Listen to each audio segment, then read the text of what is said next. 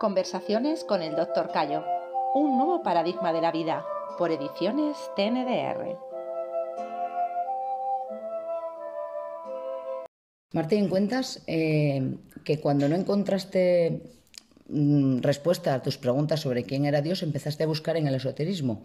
De hecho, luego estuviste mm, siendo monaguillo a la vez que estudiabas en la Catedral de Santiago, en, allí en Bilbao. Y yo me planteo, tanto el esoterismo como la religión buscan desde diferentes puntos de vista eh, el sentido de la verdad, de, la vida y de la muerte, del oculto, de la justicia.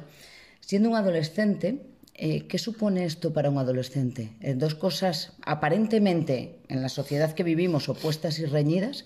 ¿Qué supone un adolescente que está conociendo las dos a la vez? ¿Cómo lo vives? Bien, digamos que yo siempre lo que buscaba era, la verdad de las cosas, lo que era lógico, lo que era coherente. Por lo tanto, aquellas cosas del esoterismo que parecían coherentes, las veía bien. Pero también incluso veía que en las religiones, en su estructura profunda, también había cosas que eran coherentes. Otra cosa es cuando en la práctica no lo ponían en práctica, ¿no? Es decir, prácticamente si vemos la mayor parte de las religiones, todos hablan de la, del compañerismo, de la ayuda a los demás, del amor, todos hablan de cosas que son más o menos las mismas. Así que eso me parecía bien. Lo que pasa es que luego no lo veía en la práctica. Es decir, hablaban de ayudar a los pobres y yo veía que, en fin, que las cosas no estaban nada claras.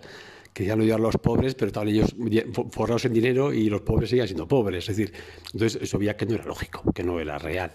Pero bueno, intentaba entender sus planteamientos profundos y, y siempre he visto que las religiones, en su, digamos, en su esencia, pues más o menos estoy casi de acuerdo con todas.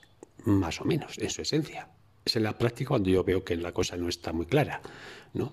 El esoterismo pasa lo mismo, es otra visión de las cosas y vemos que muchas religiones tienen una parte esotérica. Es decir, eh, que a ver, las religiones, si vemos sus, sus rituales, muchos son esotéricos. Es decir, eh, por lo tanto, visto que de alguna forma todo hay como un gran conocimiento universal y que los diversos movimientos o religiones o grupos esotéricos han cogido una parte u otra y con frecuencia lo han deformado, según sus intereses personales, según sus necesidades de poder, su necesidad de... o su propia ignorancia a veces. Pero bueno, pero yo un poco analizaba todo esto, mmm, trataba ver qué es qué, poner cada cosa en su sitio, había cosas que me encantaban de, la religión, cosas que me encantaban del esoterismo y cosas que no me encantaban, cosas o que no entendía. Es decir, bueno, lo iba todo, todo cogiendo sin ser prejuicioso de nada. Es decir, porque hoy día lo que veo siempre, este es el problema de siempre, o sea, el que va de científico es prejuicioso contra lo religioso, el que va de religioso es prejuicioso contra lo científico. Entonces dices, siempre he dicho, un verdadero científico debe conocer todo y todo es lo físico y lo espiritual. Y digo espiritual en el sentido más amplio de la palabra. De la misma forma, todo verdadero religioso debería ser científico, porque no puedo entender esa separación que se hace entre la religión o entre lo, lo, religioso, lo espiritual y lo científico. No puede ser esa separación. Es más, lo he dicho muchas veces y lo sigo diciendo una vez más, no entiendo a un científico que no sea espiritual. Y no entiendo un ser espiritual que no sea científico. Para mí los dos son cojos, o están en extremos y les falta proyección amplia de la realidad.